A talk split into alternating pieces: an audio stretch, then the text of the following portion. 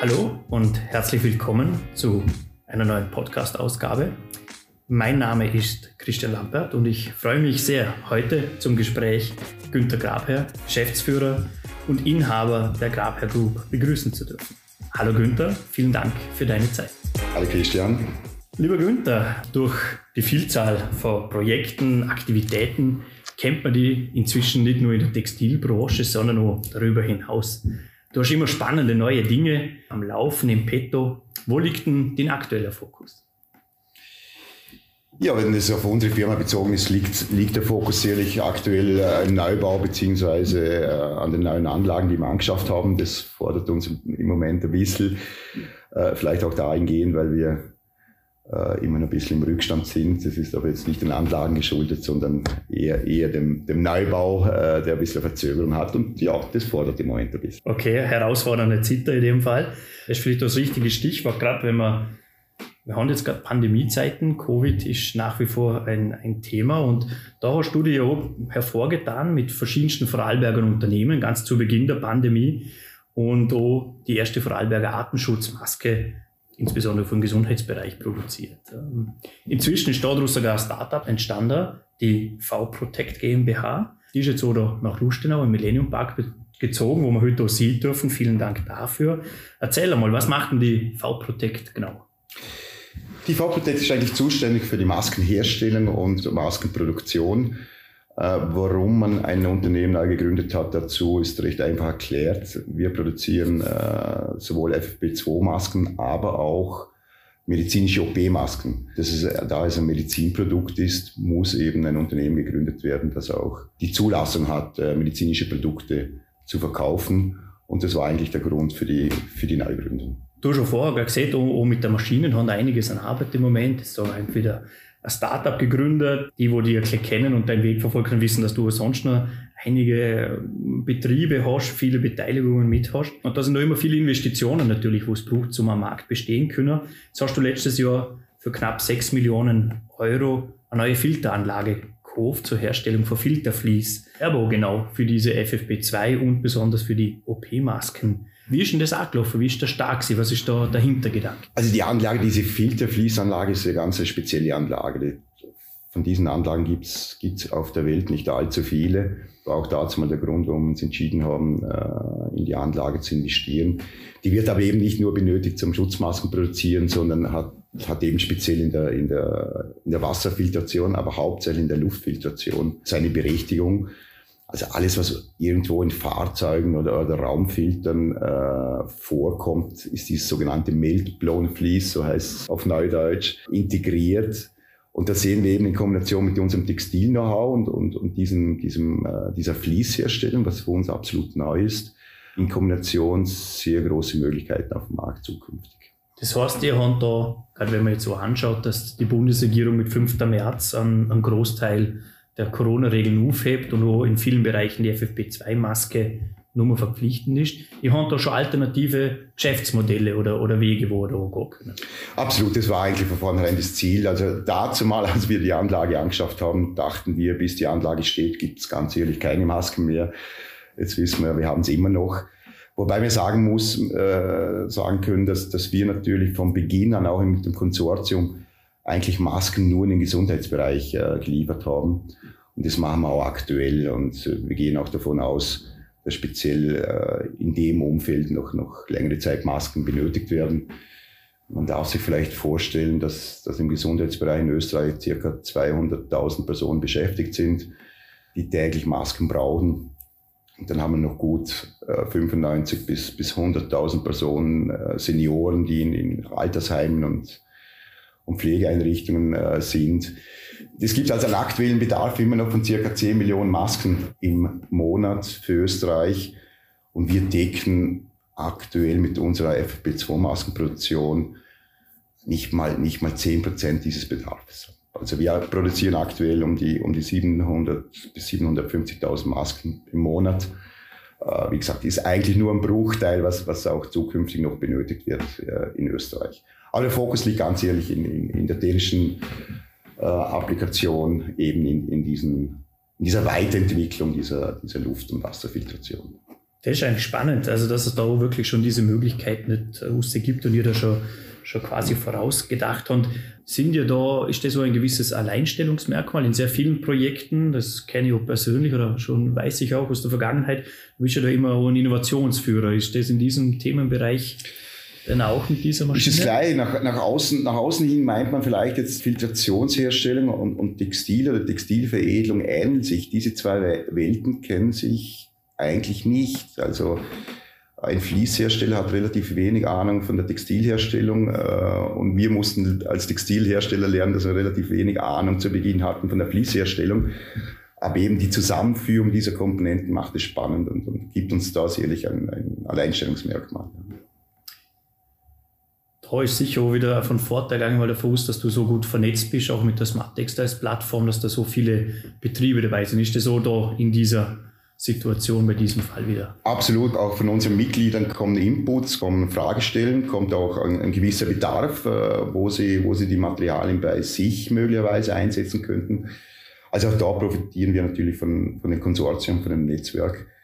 Und wir arbeiten auch noch in unseren äh, Innovationsworkshops gemeinsam an, an, solchen Fragestellungen weiter. Ja. Für Leute, die das da nicht so kennen, was, was sind da so für Betriebe dabei? Was kann man sich bei so einem Konsortium vorstellen, was da für Know-how, für Technologien, äh, für Betriebe dabei sind? Ja, das Schöne an der SmartX als Plattform ist, dass wir eben nicht nur Textilunternehmen haben, sondern, sondern eigentlich weit gefährt. Wir haben, wir haben Mitglieder aus dem, aus dem IT-Bereich, aus dem Softwarebereich. Wir haben Unternehmen, äh, die sich mit Kunststoff beschäftigen. Das hilft uns im Moment sehr viel. Diese Fließherstellung sehr viel mit der Kunststoffverarbeitung zu tun hat. Wir haben aber auch Unternehmen aus dem Werkzeugbau. Auch unsere Filter müssen dann irgendwann mal umgeformt werden für andere Applikationen. Es ist sehr weitläufig und das macht die, die Plattform auch so spannend, weil doch Input aus, aus ganz unterschiedlichen Branchen äh, da zusammentreffen. Und ist eigentlich das, was, was auch die Plattform ausmacht. Das klingt, klingt wirklich spannend. Die V-Protect äh, wirbt mit, mit dem Aufdruck Masken Made in Austria. Wie ist denn das dort? Ist da tatsächlich, wird das in Vorarlberg produziert? Äh, wo kommen da die notwendigen Rohstoffe, das Know-how her? Wie, wie schaut das konkret aus? Ja, wir dürfen also damit stolz sagen, dass wir das erste europäische Unternehmen sind, das diese, diese dazu mal geforderte Masken äh, Autarkie erreicht hat, insofern, dass, dass nicht nur das Filtermaterial hier in Lustenau gefertigt wird, sondern auch die Masken und das Rohmaterial dazu. Also die Maske besteht zu 98 Prozent aus Polypropylen, kommt von der Firma Borealis, äh, eine Tochter unserer ÖMV und somit kommen eigentlich alle Bestandteile, die die Maske benötigt, aus Österreich.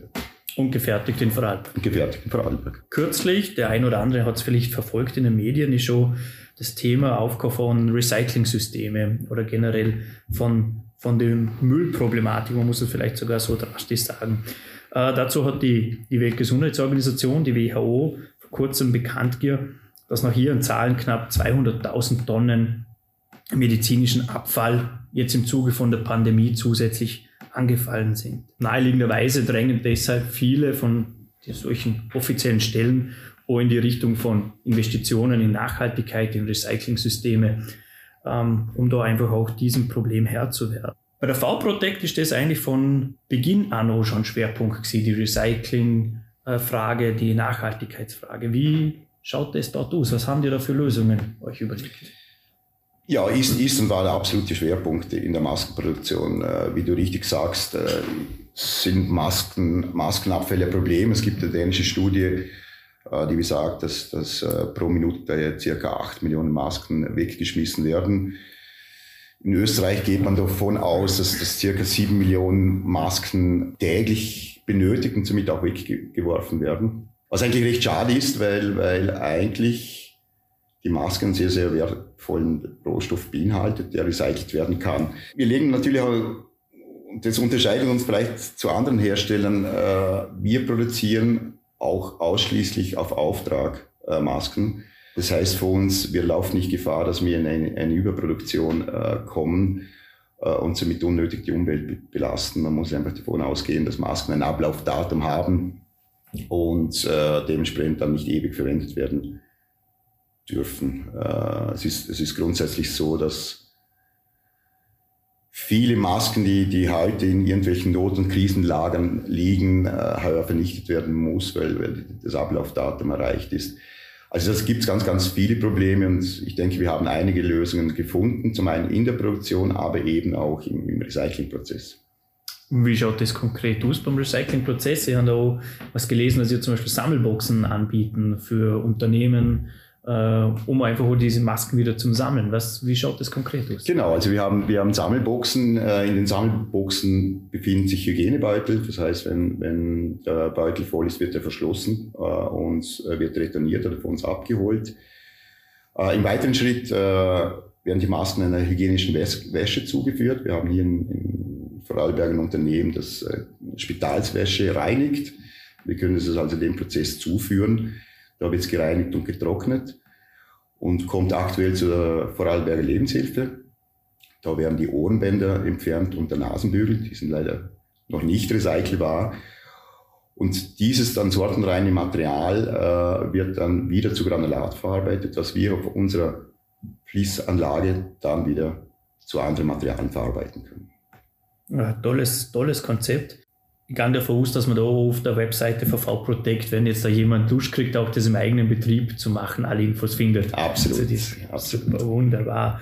So ein Recycling-System, das, das äh, hat ja doch auch einen gewissen Aufwand, das zu betreiben. Ist oder sind da auch da wieder Vorreiter oder gibt es da was Vergleichbares? Kann, oder sind die da in Österreich in einem Alleinstellungsmerkmal wieder? Also auch gerade wenn man die Presse der Tage liest, gibt es offensichtlich in Europa noch, noch, noch, kein, noch kein etabliertes Recyclingverfahren für, für, für Masken. Für uns ist es aber auch ein bisschen Testballon insoweit, dass wir einfach Erfahrung sammeln, wie funktioniert das mit der, mit der Sammlung, was für Rohstoffe finden wir tatsächlich äh, dann in unseren Sammelboxen, äh, wie können wir das trennen. Also es ist eigentlich ein Testballon auch für uns für die Zukunft, weil auch das Unternehmen eben sehr, sehr stark zukünftig äh, auf das Thema Recycling ausgelegt ist. Nicht nur Masken, sondern eben auch das Ziel, mit anderen Kunststoffrohstoffen äh, Fließe, äh, Textilien herzustellen, die dann in andere Anwendungen einfließen können. Das heißt, das Ziel ist ganz klar auch vorher schon gesagt, es gibt zum Beispiel Luftfilter, Wasserfilter, auch diese Fliese zum oder der recycelte Fliese oder diese Grundstoffe wieder verwenden. Genau, also auch bei den Masken ist es nicht so, dass, es, dass, es, äh, wieder, äh, dass sie wieder zu Masken werden. Es hat natürlich auch ein bisschen einen hygienischen Hintergrund, obwohl die Verarbeitung im Temperaturbereich ist, wo eigentlich äh, sicherlich dann auch äh, alles, was an, an Viren und Bakterien äh, ursprünglich einmal auf der Masken war, zerstört ist. Aber das Ziel ist eben, alternative hauptsächlich sogenannte Superabsorber zu erzeugen. Das sind Materialien, die Öle, Treibstoffe, Chemikalien aufnehmen. Und für das eignet es sich eigentlich sehr gut. Ganz generell im Textilbereich hat die Nachhaltigkeit eigentlich immer einen, einen, einen relativ hohen Stellenwert, aber ist auch sehr herausfordernd. Ähm, was spielt das für eine Rolle für dich bei deinen Investitionen, bei deinen Unternehmen? Die Investition in, der, in die Anlage äh, war eben auch der, der, der Gedanke der Nachhaltigkeit, also eben und da ist die einzige Anlage in Österreich ist, dass wir auch eben Textilabfälle äh, grundsätzlich wieder zu neuen Textilien verarbeiten können. Äh, wir dürfen auch als Smartex als Plattform äh, Ministerium unseren Beitrag leisten äh, zur Kreislaufwirtschaft-Initiative äh, von Österreich und dürfen hier also auch unsere Inputs mit unseren Mitgliedern mit einbringen. Also sehr, sehr wichtig ist, dass wir für zukünftige Forschungsfragen, die sie in, in dem Bereich stellen, aus, aus, unserem, aus unserem Mitgliederkreis eben auch Input kommt für die wichtigen Fragestellungen, die wir in der Zukunft in der Kreislaufwirtschaft haben. Zum Abschluss äh, von unserem Gespräch vielleicht auch noch eine persönliche Frage in diese Richtung. Das Jahr 2022 ist ja noch relativ am Anfang. Da darf man das noch fragen. Was sind denn deine Ziele oder vielleicht auch deine Hoffnungen für dieses Jahr? Was bringt uns das Jahr? Ja, es gibt nicht nur Corona-Masken und Filter, Gott sei Dank, äh, äh, aktuell, sondern wir haben heuer eines ist, ein Startup ist schon gegründet und das andere befindet sich in der Gründung, kommt eigentlich aus dem Hintergrund auch der, der Entwicklung der Smart Textiles Plattform.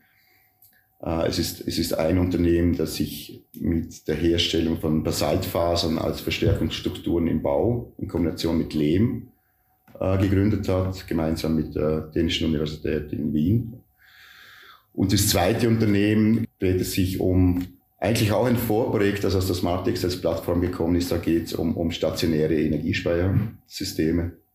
Da spielen Textilelektroden eine gewisse Rolle. Und hier wurde ein Investor gefunden, der jetzt eine Firmenausgründung ermöglicht hat. Also eigentlich wieder ganz, ganz andere Themen auch wieder. Also ganz andere Themen, aber es ist, es, es, ist und bleibt im Grunde ein Textil und das ist das, was wir verstehen. Und es ist auch wieder immer überraschend, was man aus Textilen, in welchen Anwendungsfällen äh, man dann doch Verwendung findet für, für das, was wir eigentlich können. Das ist die Herstellung von Textilien. Sehr, sehr spannend. Ich sage vielen Dank, Günther, für dieses Gespräch. Ich wünsche alles Gute für die Zukunft und bin in dem Fall schon sehr gespannt, was man da als nächstes von dir und deinen Investitionen hört. Christian, vielen Dank für eure Zeit.